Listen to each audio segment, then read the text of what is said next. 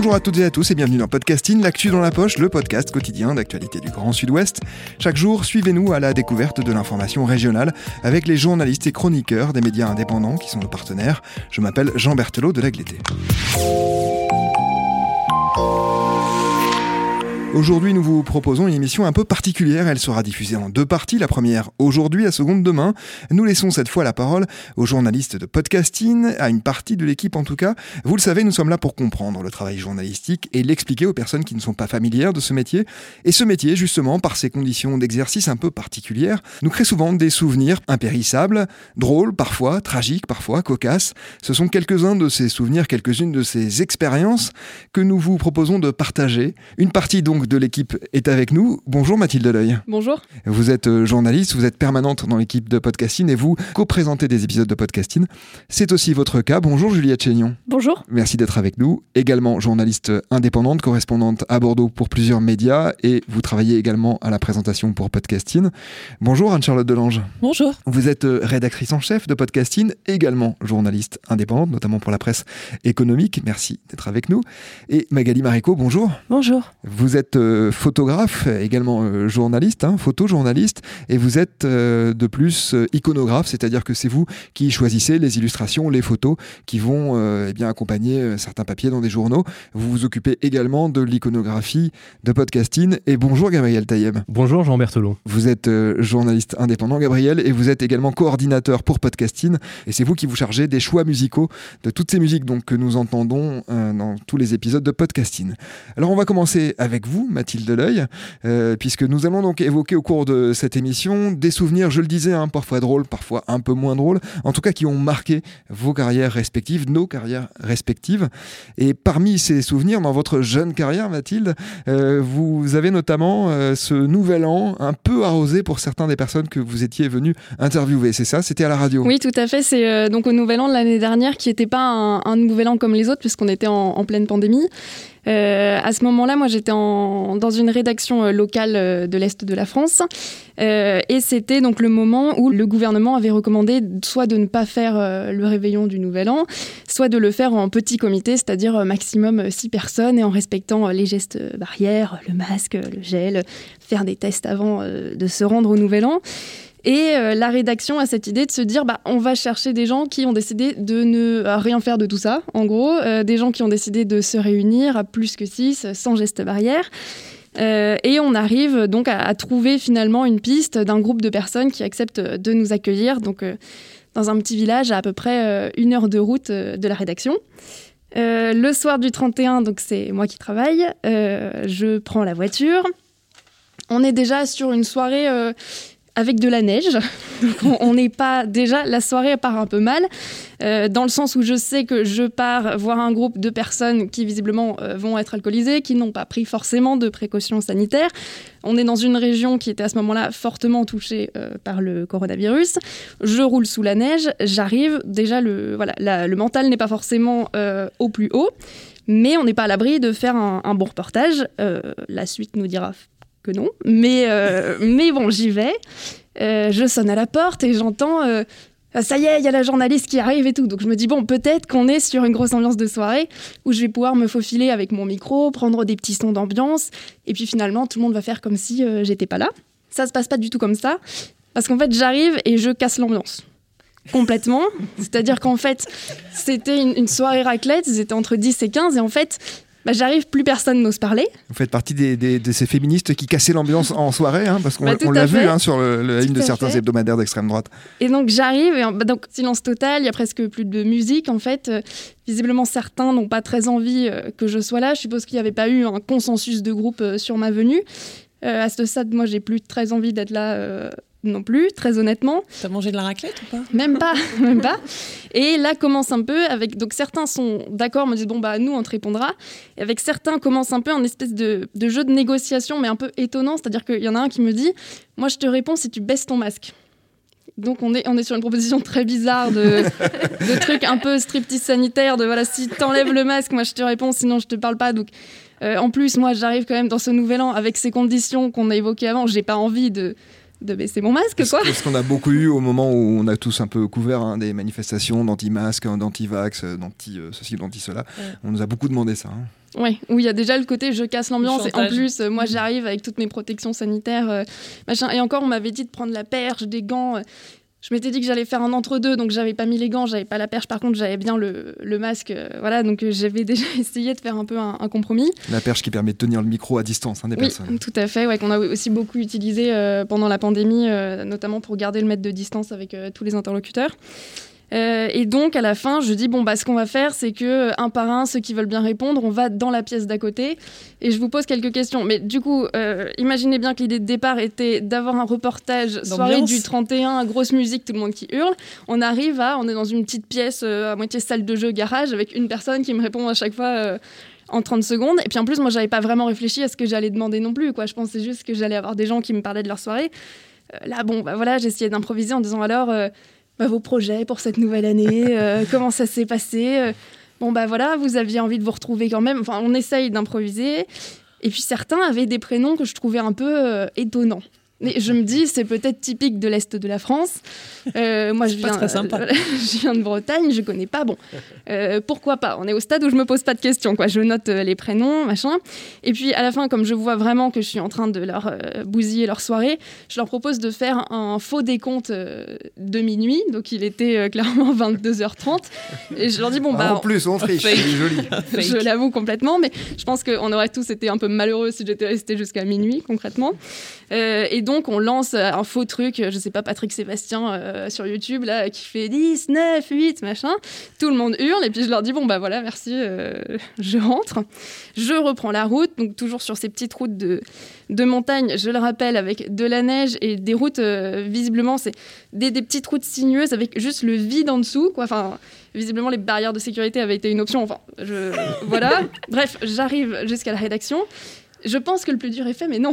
Déjà parce que je cogne le rétroviseur de la voiture de la rédaction dans le portail du parking. Euh, à ce moment-là, je suis en train de me dire que ma carrière est foutue parce que déjà j'ai un reportage nul, j'ai cassé la voiture, enfin voilà. Très honnêtement, j'appelle un autre journaliste à ce moment-là d'une autre rédaction, je suis en pleurs en disant c'est foutu, c'est la fin de ma vie, machin. Il arrive un peu à me rebooster, je rentre dans la rédaction. Je me dis c'est pas grave, maintenant c'est là que la soirée commence vraiment, on va faire un bon reportage, la magie du montage, ça va être sympa. Je rentre mes identifiants dans l'ordinateur, ça ne marche pas. J'essaye une deuxième fois, ça ne marche pas non plus. Bon, je repasse le truc, mais pendant un quart d'heure, j'essaye, j'essaye, pour finalement réaliser qu'en fait, mes identifiants avaient été coupés au 31 décembre à minuit, puisque euh, mon contrat se terminait le 1er janvier. voilà. Donc, euh, je me retrouve donc euh, clairement avec une envie de, de pleurer. voilà.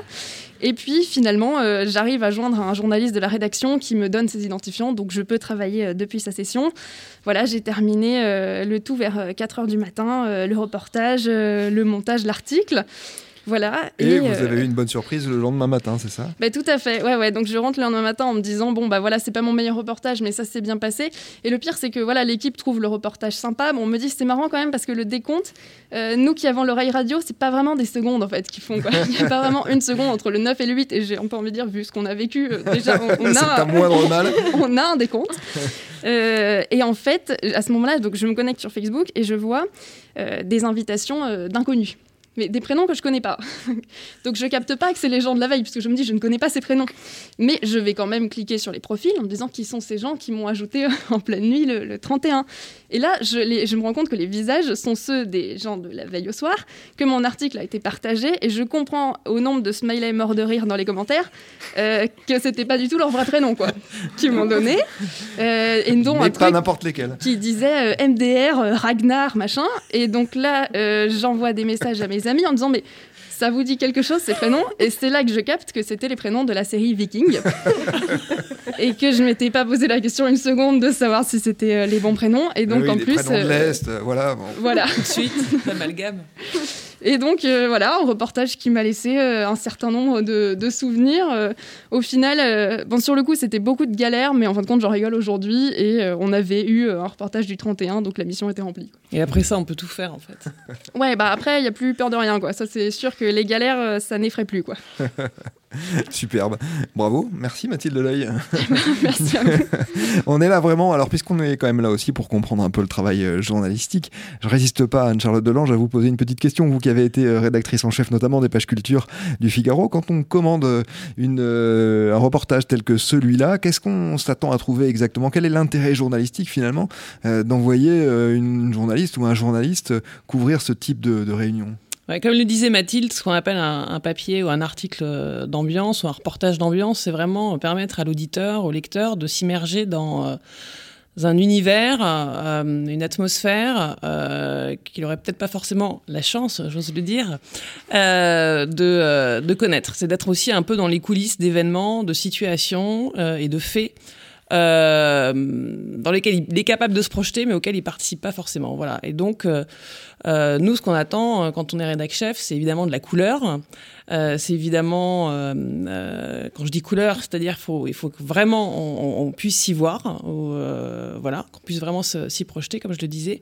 On attend de la couleur, on attend des anecdotes et vraiment quelque chose d'extrêmement vivant. Et je pense que c'est pour ça que le papier de Mathilde, enfin, son reportage était réussi finalement, enfin à ses yeux peut-être pas sur le coup, mais que ses confrères et consoeurs lui ont dit que c'était très bien parce que bah, parce que c'était c'était c'était c'était vrai quoi. Au-delà au-delà du décompte un peu fake Patrick Sébastien, en fait, c'était. Euh, voilà, on y était avec elle, quoi. Et euh, voilà ce qu'on attend euh, de ce genre de, reportage. Voilà, et on, y croit. Et on y croit. Juliette Chénion, voulait ajouter quelque chose Oui, je pense que l'intérêt aussi, c'est de montrer concrètement comment se passe ce genre d'événement, parce qu'il y a les annonces gouvernementales, le Premier ministre qui dit essayez de faire le premier de l'an comme ci, comme ça, avec des règles.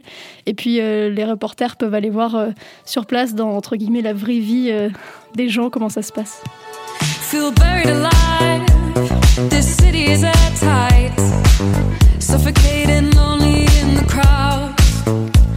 I'm surrounded by all the screens of their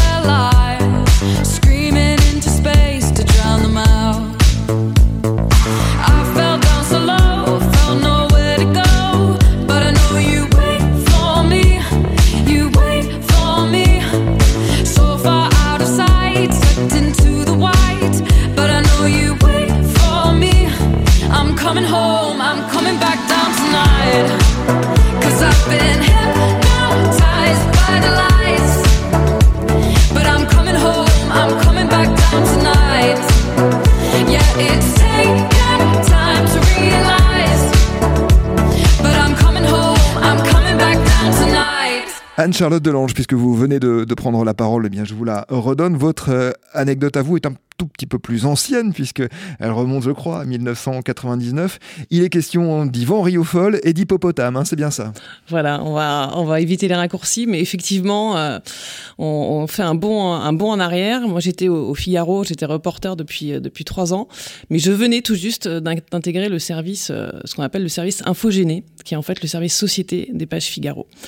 Euh, nous sommes donc le 1er novembre 99. Je, fais mon entrée dans, le service des infogénés, dirigé à l'époque par Yvan Rioufol, euh, éditorialiste euh, reconnu, renommé. et je m'attends à tout sauf à ce qui va me tomber sur le coin de la figure, puisque je rêve de grands reportages, d'enquêtes absolument palpitantes. Euh, L'actu est assez morne. Hein. 1er novembre, il se passe pas grand-chose. Yvan me dit, il y a une dépêche AFP qui vient de tomber. Apparemment, euh, le directeur du zoo de Pessac euh, est mort à cause de son hippopotame. Et je me dis, c'est pas possible, c'est du bizutage, quoi. Euh, j'y crois pas deux secondes. Et donc, il me dit, bah, tu prends un TGV et t'y vas. Alors je me dis, mais c'est je vais me ridiculiser. Enfin, c'est une catastrophe. Je me dis, mais ma, gloire, ma gloire rêvée est en train de s'effriter à, peine arrivée. Euh, et euh, donc, je saute effectivement dans un TGV qui ne roulait à l'époque pas aussi vite qu'aujourd'hui. Donc, je crois que je mets à peu près 3h30 pour arriver à, Bordeaux. N'ayant pas le permis de conduire, je me dis, pour rejoindre Pessac, le mieux est peut-être encore de prendre un taxi. Et comme nous sommes en novembre et que la nuit tombe extrêmement tôt, euh, j'arrive devant le zoo de Pessac euh, avec ce fameux taxi. Euh, il fait déjà nuit noire. Évidemment, les grilles du zoo sont fermées. évidemment, il n'y a personne, si ce n'est ce bouquet de marguerites, je m'en souviendrai longtemps, déjà à moitié fané et détrempé, accroché aux grilles du, zoo. Et je me dis, qu'est-ce que je vais bien pouvoir raconter? Heureusement, j'avais, comme beaucoup de journalistes, préparé un petit peu en amont et dans le train euh, euh quelques, quelques éléments, euh, j'allais dire éléments de langage, enfin en tout cas quelques infos, en appelant depuis le wagon de, du train, qui était à l'époque première classe, puisque les journalistes avaient le droit encore à l'époque de voyager en première classe au Figaro. Un petit point là-dessus, vous appelez depuis le wagon, c'est-à-dire que vous appelez depuis la cabine qu'il y avait dans les wagons de première classe parfois J'irai pas jusque-là. Ah, non, mais je plaisante pas. En plus, il y en a eu, il y en a eu, mais non. Non, non, on avait un téléphone qui qui, nous appartenait, qui n'était pas celui du journal, mais qui nous appartenait, qui était un téléphone, un Motorola, euh, enfin, c'était mon téléphone personnel, avec une antenne qui se dépliait. Bon, mais qui a l'avantage de capter au moins, y compris dans des wagons. Euh, et devant tous les cols blancs euh, qui ce jour-là euh, circulaient, ou c'était un, c'était un lundi, donc en fait, euh, soit ils allaient euh, des rendez-vous qui avaient lieu le, le, matin, enfin en tout cas j'étais cerné par des hommes d'affaires. J'anticipe en passant des coups de fil et je me dis je vais appeler le jardin des plantes, puisqu'il y a un zoo à Paris au jardin des plantes, et peut-être qu'un soigneur pourra m'en dire un peu plus sur le comportement de l'hippopotame qui est quand même pour le coup assez, assez surprenant. Et on est prêt à tout, en fait. On se dit, euh, c'est pas qu'on a envie de faire feu de, tout bois, mais on se dit, il me faut au moins quelque chose à raconter. Et, euh, avec mon, ton le plus sérieux, je passais mes coups de fil devant, ces, devant tous ces hommes d'affaires en me présentant Bonjour Anne-Charlotte Delange, euh, je suis journaliste au Figaro. Alors tous les regards se tournaient vers moi, et dès que je posais des questions aux soigneurs euh, au sujet de l'hippopotame, là, les regards se détournaient, et j'avais extrêmement honte en fait des coups de fil que j'étais en train de passer. Donc je perdais aussi là en crédibilité. Mais c'est pas grave, j'avais mes infos. Mais devant ce portail, je me suis sentie extrêmement seule. Il commençait à pleuvoir. Je voulais pas que le taxi reparte parce que euh, une fois encore, j'avais pas mon permis. Je savais même pas si je retrouverais un taxi pour revenir euh, dans Bordeaux. Et là, c'est ce qu'on appelle la, la chance des, euh, débutants, des débutantes, euh, ou en tout cas des, euh, audacieux. je vois quelqu'un qui passe derrière les grilles du portail du zoo, que j'interpelle. C'était un monsieur euh, et je, déjà, je m'excuse, euh, j'adresse mes condoléances sans savoir qui il était. En l'occurrence, c'était un membre de la famille. Et là, je lui dis écoutez, euh, je ne suis pas là pour savoir ce qui s'est passé, mais j'ai tellement peur d'écrire n'importe quoi que j'aimerais juste savoir qui était Jeannot. Jeannot, c'était pas l'hippopotame, c'était bel et bien le directeur du zoo, Jean Ducuin, 62 ans. je veux juste savoir qui était cet homme. Et ça, c'est une astuce journalistique, en fait on l'utilise assez souvent dans les, enfin, on l'utilise, en moi en tout cas, sur les faits divers, quand on est dépêché sur des faits divers. Et là, c'en était un en l'occurrence, même si il euh, y a un côté extrêmement, euh, quasi, euh, pas rocambolesque, mais euh, vraiment à la fois dramatique et, et épique. Mais vouloir expliquer, demander aux gens qui nous racontent qui étaient ces, les personnes ou la personne disparue, plutôt que ce qui s'est passé, généralement, ça marche assez bien.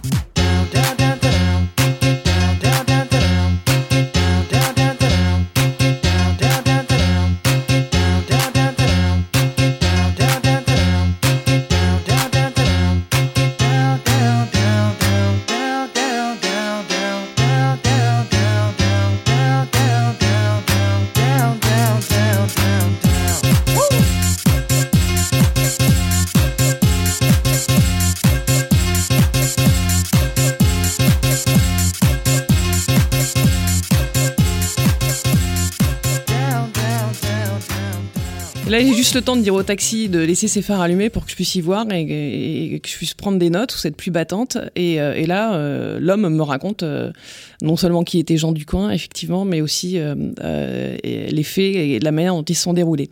Alors, c'est une histoire terrible parce que le fameux, hippopotame qui s'appelait Comir était un hippopotame assez, assez, assez âgé. Euh, qui était là depuis, depuis euh, très longtemps euh, et qui avait un lien affectif extrêmement fort avec le propriétaire du zoo. Et les choses ont tourné vinaigre le jour où Jean Duquin a acheté un tracteur. Et l'hippopotame s'est avéré jaloux du tracteur. Ça peut paraître risible, mais c'est dramatique. Je suis, navrée d'en rire, mais sur le coup, quand les soigneurs m'ont dit que les hippopotames étaient des espèces extrêmement euh, jalouses, enfin étaient une espèce extrêmement jalouse, j'ai eu du mal. Et, euh, l'attachement était tel que euh, quand ce jour-là, euh, Jean Duquin a fait le tour du zoo avec son tracteur, euh, Comir qui avait l'habitude parce qu'il était là depuis longtemps et que euh, il avait ses aises. Vous disiez, il était là depuis plus de 23 ans, c'est oui, ça et en même temps, ça me semble assez énorme que ça vive aussi longtemps, l'hippopotame. C'est une info à vérifier. Vous faites bien de me faire penser. J'ai demandé un rectif. Et, euh, En tout cas, visiblement depuis la fondation du zoo, donc oui, 1976. Et ce jour-là, Jean du coin fait le tour du zoo avec son, son, tracteur, pose son tracteur, euh, revient euh, à vélo du garage et euh, tombe nez à nez avec Comir qui avait pour habitude de sortir de son enclos. Et là, Comir lui fonce dessus, l'attrape dans sa gueule et le secoue et le piétine. Donc, euh, bien évidemment, le directeur du zoo euh, n'a pas n'a pas survécu. C'est d'autant plus tragique que euh, Jean Ducoin avait pour habitude de mettre sa tête dans la gueule de l'animal pour attirer le public et faire un peu le show. Les enfants de Jean Ducoin eux-mêmes, dont son fils qui a repris les autres Pessac, l'avaient fait enfant et il s'était jamais rien passé. Et là, par jalousie envers un tracteur, l'histoire s'est finie de manière absolument atroce. Alors, notre cellule de fact-checking a vérifié, hein, effectivement, un, hippopotame peut facilement vivre 40 à 50 ans. Donc, il est tout à fait possible hein, que le fameux Comir ait été présent dès l'ouverture du, zoo. Il avait été adopté dans un, dans un cirque allemand et il s'appelait Comir, puisque hier en allemand veut dire euh, viens ici, viens là. Bon. Et donc, euh, j'ai. Euh, j'ai rédigé mon papier. Alors, on parlait de problèmes techniques tout à l'heure. Euh, en 99, les, euh, les reporters partaient en reportage, les journalistes partaient en reportage sans Internet. Euh, donc, on avait deux moyens de transmettre nos articles. Me concernant, j'avais le choix entre ce qu'on appelait des bonnettes, donc c'était sorte de, d'imaginer un téléphone Fisher Price plastique qu'il faut scratcher, un combiné d'une cabine téléphonique, composer un numéro et une sorte de son qui est émis, qui ressemble un peu à un son de fax, fait que le contenu de votre ordinateur euh, en l'espace de, euh, faut bien compter 3 à 4 minutes, et, transmis euh, au journal. Donc j'avais le choix entre ça, mais le compteur du taxi continuait à tourner, j'en étais facilement déjà à peu près à... On n'était pas en euros, je crois, hein, donc j'en étais à 200 ou 300 francs déjà, ce qui semble rien aujourd'hui.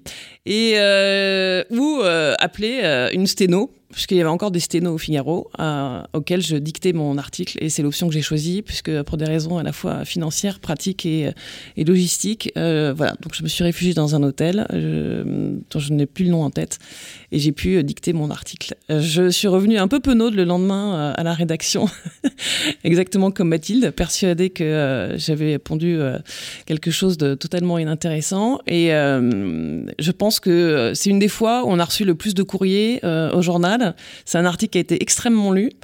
Euh, je pensais que ça en ferait, euh, qu'on en ferait euh, un quart de page et finalement Yvan Rioufol dans sa grande mensuétude, mais aussi parce qu'il n'avait strictement aucune info à se mettre sous la dent, on a fait faire trois quarts de page et c'est ce qu'on appelle un, un, good read. Un good read, c'est une histoire qui se lit bien. Malheureusement pour Jean Ducoin, il était question de sa disparition, mais heureusement pour moi, c'était un voilà un des faits marquants de ma de ma brillante carrière. Chacun le reconnaîtra.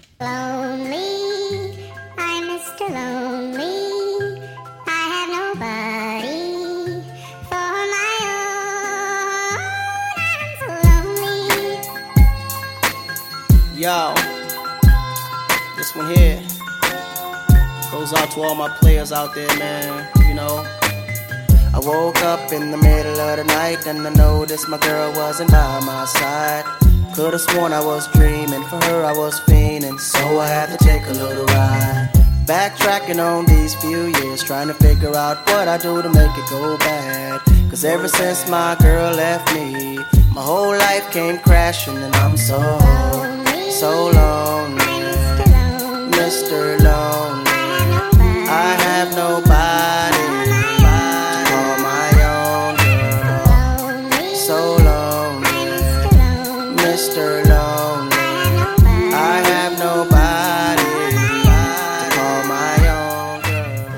y a des moments hein, dans l'année où euh, il ne se passe vraiment pas grand-chose et où euh, ainsi des, faits qui pourraient paraître mineurs à d'autres moments euh, eh bien, prennent une importance énorme. On, pense à certains faits divers, notamment l'affaire Grégory, dont on a beaucoup, beau, évidemment beaucoup parlé, dont on continue à beaucoup parler, peut-être aussi parce qu'elle s'est produite, qu'elle a été médiatisée à un moment du creux de l'hiver, effectivement. Au creux de l'hiver, où tout le monde pensait que euh, voilà, il se passait rien. Euh, je dois reconnaître que dans les rédactions infogénées, en tout cas, je sais qu'on a, eu très souvent ce genre de réflexion à voix haute, euh, de manière un peu, euh, un peu honteuse, quoi. Mais on se disait c'est atroce, il se passe rien. si on pouvait avoir un mort, si on pouvait avoir un crash, si on pouvait avoir, enfin, on en est à quasi espérer quand vraiment l'actu est, morne, qu'il se passe quelque chose, quoi.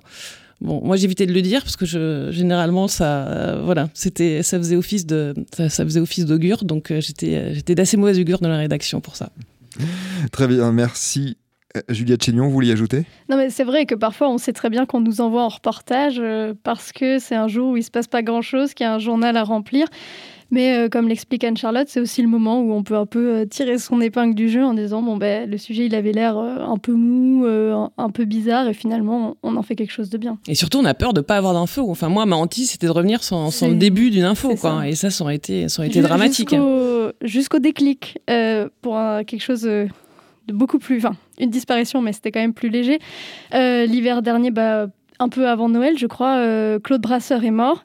Et RTL m'appelle, j'avoue, j'y avais même pas pensé. Ils me disent bah, T'es en Gironde, euh, camping des flots bleus, hop, hop, hop, essaye de nous faire quelque chose. Le directeur du camping ne répond pas parce que bon, il a une vie de famille, il a autre chose à faire. Je me dis bon bah je vais quand même y aller. J'attends. Pareil, il fait nuit, il fait froid. On se dit qu'est-ce que je fais sur cette route euh, de la plage en plein hiver? Et là, je vois trois personnes, euh, un, père et ses deux filles, ou une fille et l'amie de sa fille, euh, qui rentrent et qui commencent à se balader dans le camping. Donc je sors de la voiture, j'oublie de la fermer comme d'habitude.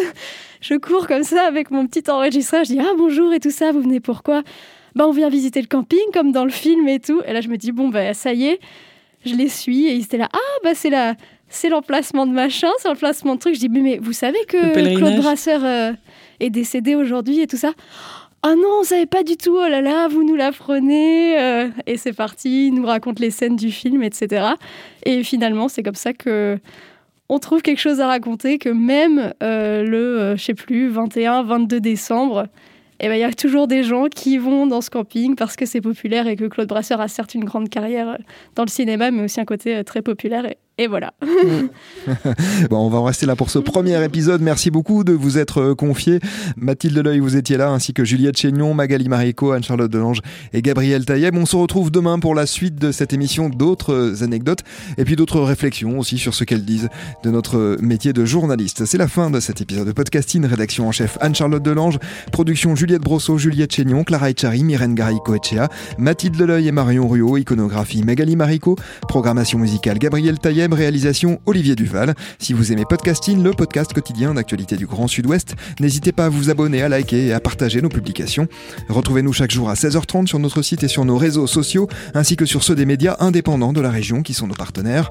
Retrouvez-nous aussi sur toutes les plateformes d'écoute, dont Spotify, Deezer, Apple Podcast ou Google Podcast. Podcasting, c'est l'actu dans la poche.